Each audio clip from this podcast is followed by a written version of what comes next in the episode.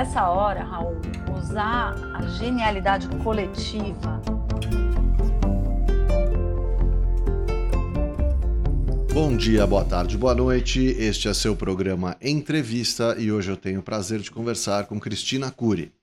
Formada em administração de empresa, pós-graduada em hotelaria, atuou por 15 anos na operação de hotéis de luxo nos grupos Four Seasons Hotels e Resorts, Marriott e Fazano, gerando equipes de alto desempenho e desenvolvendo centenas de profissionais e líderes. Em 2012, fundou a Mandarina Consultoria e Treinamento, orientada ao desenvolvimento da inteligência emocional, resiliência, flexibilidade e criatividade em empresas, grupos ou indivíduos. Como se não bastasse, além de tudo isso, ela é apaixonada pelo comportamento humano, pela antroposofia e Master e Trainer em Programação Neurolinguística. Tudo bom, Cris? Tudo bem, Raul. Uma alegria estar aqui. Muito obrigada. Cris, me conta, como é que a hotelaria entrou na sua vida? Bom, a hotelaria veio da minha alma nômade, né? Então eu sou apaixonada por por viagens e ali em um dado momento, quando eu estava na faculdade, eu fiz uma viagem pelo Nordeste do Brasil uhum. e eu comecei a me perguntar por que que eu morava na cidade de São Paulo, que eu amo de paixão, sou uma paulistana apaixonada, acho que São Paulo é uma cidade muito especial e ao mesmo tempo ela às vezes pode se tornar uma cidade um pouco estressante. Então eu fiquei me perguntando, puxa vida, será que eu quero morar em São Paulo para o resto da minha vida? E o que eu poderia fazer que me permitiria ter o mundo como meu mercado de trabalho? E foi então que eu esbarrei na hotelaria, muito sem querer. Uh, fui acompanhar um amigo que ia fazer um curso de hotelaria, me apaixonei ali pela brochura, comecei a prestar atenção naquilo. Uma coisa se uniu à outra e assim foi, entrei na hotelaria e fiquei por quase 20 anos. Eu já era formada em administração, eu fiz uma pós na Suíça, uhum. em Le Roche, e de lá eu saí empregada pelo Four Seasons. E eles me ofereceram uma vaga em Maui, no Havaí. Nossa, que chato! Nossa, eu não acreditei, foi muito engraçado. Uma belíssima comemoração quando eu recebi essa oferta. E então eu saí do Brasil para passar um ano fora e acabei ficando por oito anos uhum. fora do Brasil. De Maui eu vim transferida para Vancouver, onde hoje eu moro novamente. Fiquei cinco anos em Vancouver, depois voltei 12 anos para o Brasil, grande parte desse tempo em São Paulo. Uhum. E há quatro anos, desde 2016, eu estou de volta aqui no Canadá, em Vancouver. Há quatro anos você está em Vancouver, a Mandarina você fundou ainda no Brasil, então? Exatamente. Eu fundei a Mandarina em 2012 no Brasil. Uh, logo que eu deixei a hotelaria, eu deixei já com este projeto, já pronta para formar essa empresa e seguir minha paixão por desenvolvimento humano e por ajudar as pessoas a atingirem os seus, os seus sonhos, tanto pessoas como grupos e organizações, né? Uhum. E Aí, em um dado momento, uh, por questões familiares, na verdade, meu marido nunca tinha morado fora, tinha esse sonho. Nós viemos de férias aqui para o Canadá, ele se apaixonou por Vancouver e nós acabamos resolvendo uh, vir morar aqui. Então eu brinco que eu troquei o motor do avião com ele no ar, a gente se mudou com a Mandarina operando, muitos projetos é, ativos. Uhum. Então naquele começo, voltei bastante aí para o Brasil para terminar tudo que eu tinha pessoalmente começado junto aos meus clientes e já tinha uma equipe formada, pronta para servi-los é, de forma igualmente maravilhosa e essa equipe continua aí no Brasil cuidando muito bem desses clientes. Porque de certa maneira o foco da Mandarina é a experiência do usuário. Pelo que eu estou entendendo, é a experiência do usuário, mas o teu foco é nas pessoas que vão prestaram o atendimento para que essa experiência seja bacana, é isso? Exatamente, porque no final das contas, Raul, o nosso slogan, até se você olhar no site da Mandarina, é transformando através das pessoas. Uhum. Nós acreditamos que a transformação ela se dá de dentro para fora. Né? Então, se uma empresa entende é, profundamente qual é o propósito dela, o porquê dela fazer as coisas, como bem colocou Simon Sinek há muito tempo, né, com aquele TED Talk dele que falava que não adianta você saber o que você faz ou como você faz, mas que você precisa saber o porquê de fazer tudo aquilo, que as empresas que tinham sucesso conhecem seus porquês. Uhum. Então, esse é o centro do de dentro para fora.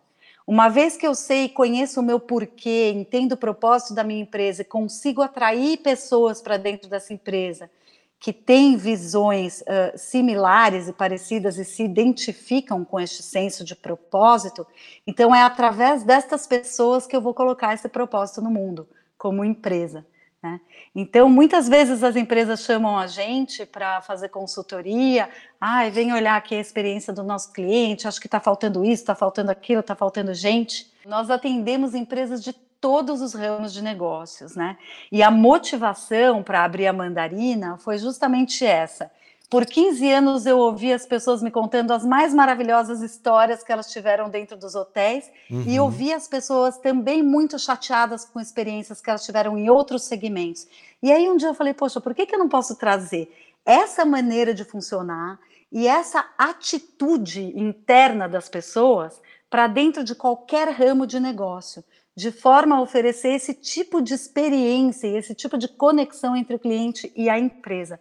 E foi aí que eu abri a mandarina, para trazer esse tipo de atitude, essa forma de funcionar, que vem de dentro das pessoas para o cliente, né? que vem a partir do propósito para o cliente.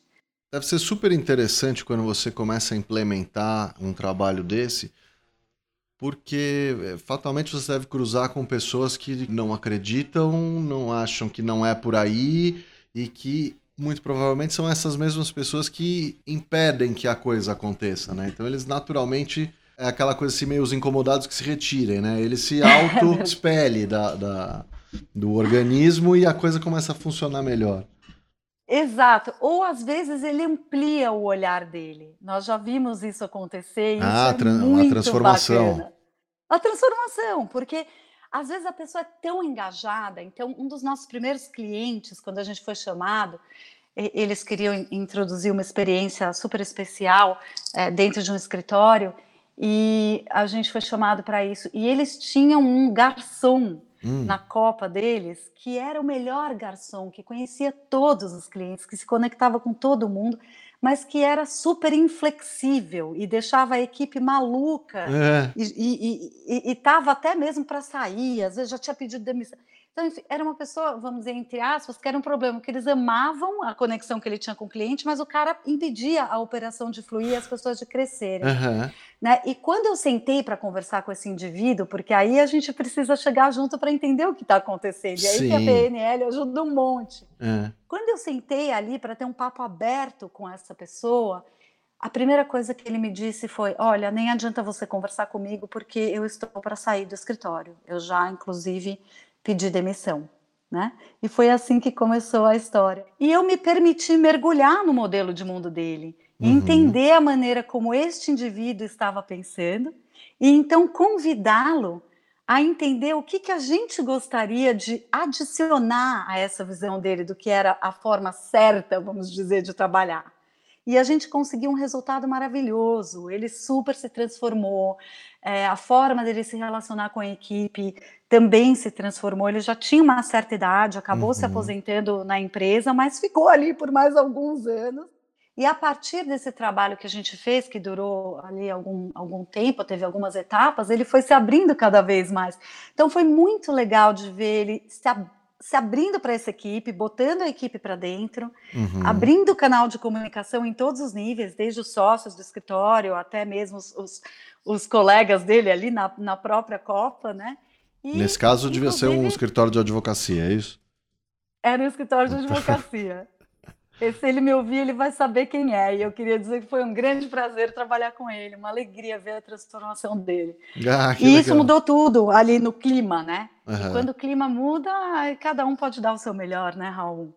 Todo mundo gosta de trabalhar num bom clima, não é? E hoje em dia, como é que a gente vai se adaptar a esse novo normal? Porque no, novo normal agora também é a palavrinha da moda, né?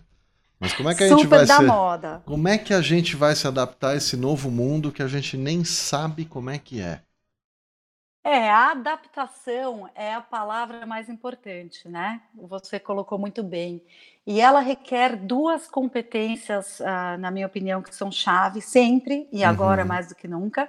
A primeira delas é a flexibilidade, uhum. mas a uhum. flexibilidade num, num âmbito muito amplo, de permitir realmente a total reinvenção do seu negócio em alguns casos em outros casos, onde isso talvez não seja necessário, serão pequenos ajustes. E a criatividade, né, para se permitir realmente sair daquela sua caixa. Quem empreende sabe, às vezes a gente fica ali, nossa, tão dentro do nosso mundo, né? Então, conversar com o máximo de pessoas, abrir a cabeça, assistir conteúdo, ouvir, de repente, uhum. um podcast como esse, e realmente perceber que a gente ainda não sabe o que será este novo normal, né? Que é a uhum. palavrinha da moda, como você bem colocou. A gente não sabe o que vai ser esse novo normal, ele ainda está se construindo e nós podemos proativamente fazer parte dessa construção. Nós podemos liderar essa construção, pensando o que, que faz sentido é, mudar né, nos nossos negócios e talvez na nossa indústria se juntar com outros players da indústria e ter muita abertura, muita curiosidade para absorver o que está vindo do mundo, é, fazer novas conexões e pensar naquilo que precisa ser mudado, naquilo que precisa ser mantido uhum. e que uhum. ficará muito bem mantido, né? E seguir em frente com esse plano, né? Então, eu diria que Nessa hora, Raul, usar a genialidade coletiva é fundamental.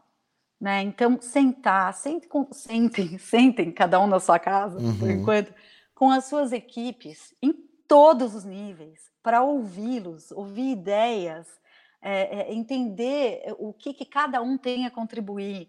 Né? Conversem com outras pessoas da sua indústria, de outras indústrias, é tudo isso que vai trazendo para a gente subsídios para a gente fazer as conexões criativas que a gente precisa para se transformar, né?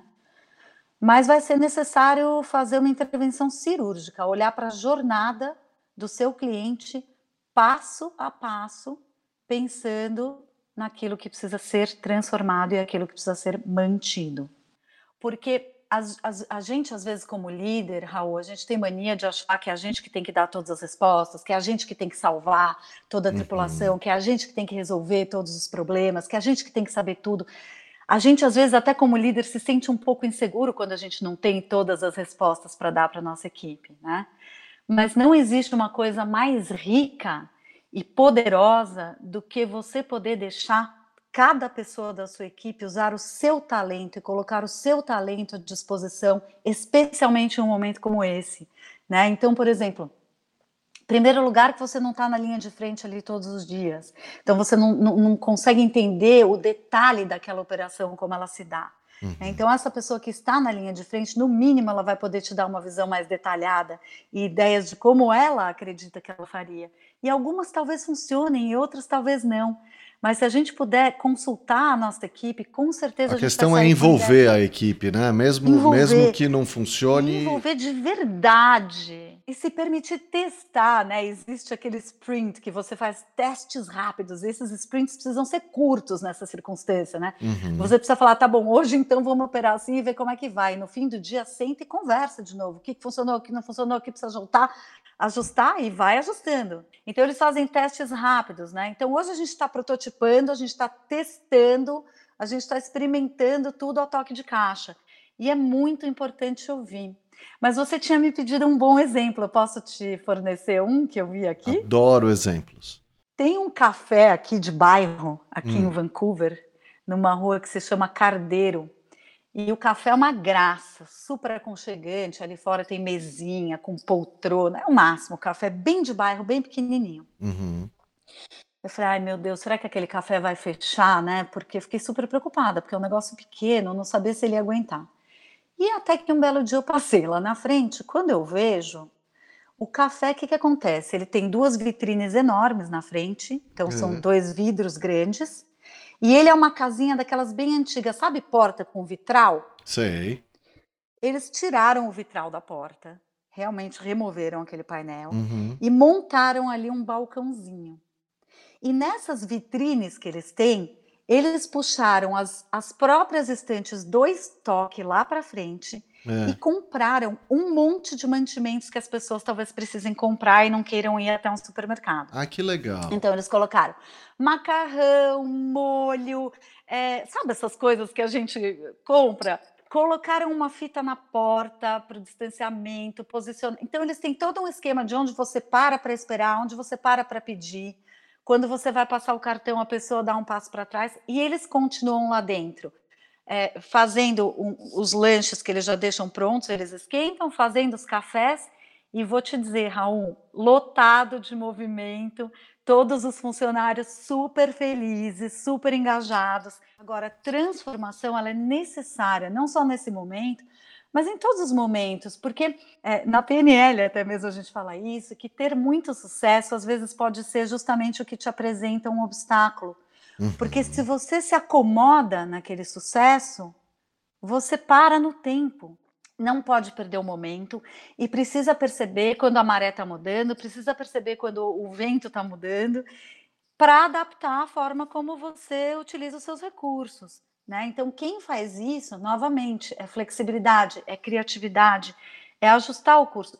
Indústrias que não fizeram isso ficaram para trás, né? como, por exemplo, locadoras de vídeo, como, por exemplo, é, é, a gente está vendo uma grande geração aqui de conteúdo né, digital que está transformando essa indústria. Uhum. A indústria da música já, já foi transformada. Quem ficou ali resistindo é, aquilo, foi a indústria da fotografia, né? foi é. atropelado, perdeu o seu negócio. Quem soube se reinventar uh, com, com, com as transformações da indústria foi quem sobreviveu. E agora, Raul, vai ser a mesma coisa. É só mais uma transformação, é quase que mais uma revolução que a gente está passando agora, né? Vai ter uma catalisação dessa, dessa nossa afinidade com o mundo digital, né? Que foi necessária nesse momento. E isso talvez transforme muitas coisas é, e a gente vai precisar seguir essa transformação, né? E os millennials no meio disso tudo? Você acha que vai ser? Você acha que a gente tem uma oportunidade de aprender a lidar com eles finalmente? Os millennials, exatamente, você colocou muito bem. Somos nós é que temos que aprender a lidar com eles e não eles que precisam é, ficar ali no passado dos nossos tempos. Né? A gente tem que entender que os millennials nasceram nessa nova era e a cabeça deles funciona de acordo com essa nova era. E eles têm uma maneira diferente de se comportar, né? Eles são quem vai dirigir o mundo daqui para frente. Eles já são mais numerosos do que os baby boomers. Uhum. Então a gente sabe que eles é que vão ser uh, quem coloca as tendências no mundo, né? E a gente fica falando, ah, os millennials, impossível de engajar os millennials, ninguém é motivado. Eu, na idade dele, era super mais responsável mas eles têm uma maneira diferente de se engajar, e é isso que a gente precisa entender, né? Os millennials, eles cresceram com pais e mães que ouviam o que eles tinham para dizer, né? uhum. né? Que, que não era manda quem pode, obedece quem tem juízo, que a gente tomava uns puxões de orelha. Uhum. Então, os millennials, eles são super geniais, assim, eles são um pouco superficiais, porque tudo é muito rápido, eles têm uhum. tudo na ponta dos dedos, mas ao mesmo tempo eles são justamente ágeis, eles são rápidos. Né? Olha para as startups, vai lá, tchum, papo, mete as caras, tenta, experimenta, não deu certo, parte para a próxima. A gente antes ficava dois anos planejando antes de abrir as portas e fazia isso, fazia aquilo. Então, o mundo hoje tem uma velocidade e assim são os millennials, né? O que, que eles precisam da gente? Eles precisam ser envolvidos, eles precisam ser ouvidos, eles não fazem por fazer. Hum. Eles fazem porque eles são movidos por aquilo. Eles precisam se engajar com alguma coisa, algum conceito, algum porquê daquela empresa. Senão eles não vão dar bola mesmo. Então não adianta você falar para ele que ele tem que fazer isso desse jeito, porque sim, você tem que. Tudo que a gente vai treinar um millennium, né, é muito importante que a gente suba na pirâmide do treinamento, a gente tem que passar por aquele comportamento que a gente quer que ele tenha, qual é a habilidade que vai permitir. A gente tem que chegar lá em cima no valor que norteia tudo isso, por que, que ele precisa fazer tudo isso e como que isso impacta a empresa como um todo. E tudo isso é muito fácil de fazer, né? É fácil de fazer rapidamente. Aliás, quando a gente treina dessa maneira, cai bem para qualquer geração, porque todo mundo quer entender porque que está fazendo aquilo daquele jeito, né? Uhum. E a gente precisa aprender a, a tratá-los como adultos, ou seja, ah, tá bom. Então você quer ser envolvido, você quer responsabilidade, você quer é, é, Então né, saber os porquês e, e ter um papel relevante, legal. Então tá aqui a tarefa, tá aqui a responsabilidade e tá aqui a responsabilidade pelo resultado final, que é o que a gente chama em inglês de accountability, Uhum. que em português nem tem uma palavra muito para isso. A gente precisa delegar a tarefa, a responsabilidade e o accountability. Ou seja, é, ficou bom é você, ficou ruim é Uhum. você também. É ônus e bônus, né? E aí cobrar essa, esse desempenho, né? Então, se eu como líder estou dando para eles as ferramentas que eles precisam para trabalhar, o treinamento que eles precisam para trabalhar e o ambiente que eles precisam para entregar o melhor deles, é como se fosse uma balança. Se eu dou tudo isso, no outro pratinho eu posso colocar um grande nível de expectativa. Se eu fiz a minha parte como líder, eu espero deles nada além do melhor. O melhor resultado, o melhor engajamento. Bom, por falar tanto em Millennials, outro dia eu conheci um grupo deles é, que montaram uma empresa que chama-se Unhelp, que eu achei genial. E depois, aprofundando um pouco mais na conversa, descobri que você faz parte. Exatamente. A gente ajudou a um help desde os primórdios do conceito. Então, a Mandarina conversou bastante com eles. O que, que, que, que é Ah, a Unhelp, assim, para o pessoal entender? A Unhelp é um aplicativo que fornece eh, diaristas Uhum, para quem precisa, mais ou menos no mesmo modelo do Uber, né? Então a diarista, ela se cadastra junto a um help como uma prestadora de serviço, ela recebe um treinamento, tem toda uma garantia de qualidade. Uhum. Aí que você entra nessa parte do treinamento, é isso? Exatamente, a gente entrou desde a conceituação até toda a parte da criação de padrões de serviço para eles, né? Então, como que eles vão fazer com que a pessoa, quando volte para casa, depois de ter contratado uma, uma diarista da Um Help, como é que eles vão fazer para sentir que aquele serviço veio da Um Help, que teve consistência? Uhum. Então, isso se aplica para qualquer indústria, né? Você, ah, não importa se você está num escritório de advogados, se você tem alguns momentos que marcam essa experiência sua dentro desse escritório, independentemente de qual seja o caso, o tamanho do caso, eh, com qual advogado você está tratando, mas você sempre se sente dentro daquele escritório com aquela marca tratado de uma maneira específica, isso faz a diferença Uhum. né? Se você está, vamos dizer, eh, numa rede de lojas, existem momentos que marcam aquela experiência que você sabe que é nessa loja que você está.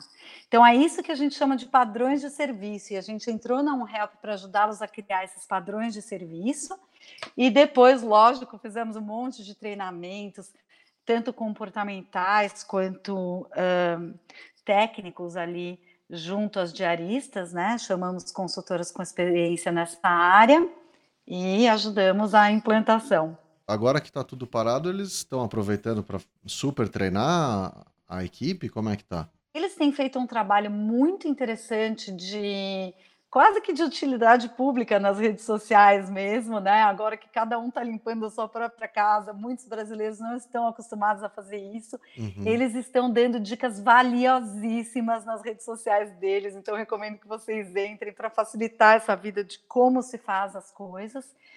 Ah, eles também tiveram uma iniciativa muito bacana de eh, criar uma vaquinha, né? Aquela, aquela coisa daquele aplicativo, como Uhum. todo millennial, é, é, sempre tem um aplicativo para qualquer iniciativa. E eles ah, fizeram um levantamento de fundos para ajudar essas diaristas enquanto elas estão nesse momento de ócio, visto que elas não são funcionárias mesmo fixas deles, né? E Uhum. sim cadastradas. Então o público ajudou muito. E é isso, em contato direto com elas, apoiando, passando pílulas de treinamento, até que a gente consiga voltar ao normal com esse serviço. Mas a Unhelp é maravilhosa, é um grupo de garotos super inteligentes por trás, trabalhadores, e tenho certeza que vai ser um grande sucesso. Cris, adorei conversar com você. É, adorei. Não, mas adorei, adorei não dá, Raul. Acontece. É. Sei que às vezes uso palavras repetidas, né? Se Renato Russo podia, então adorei o nosso papo, Cris. Obrigada, Raul. Obrigado Foi um você. falar com você.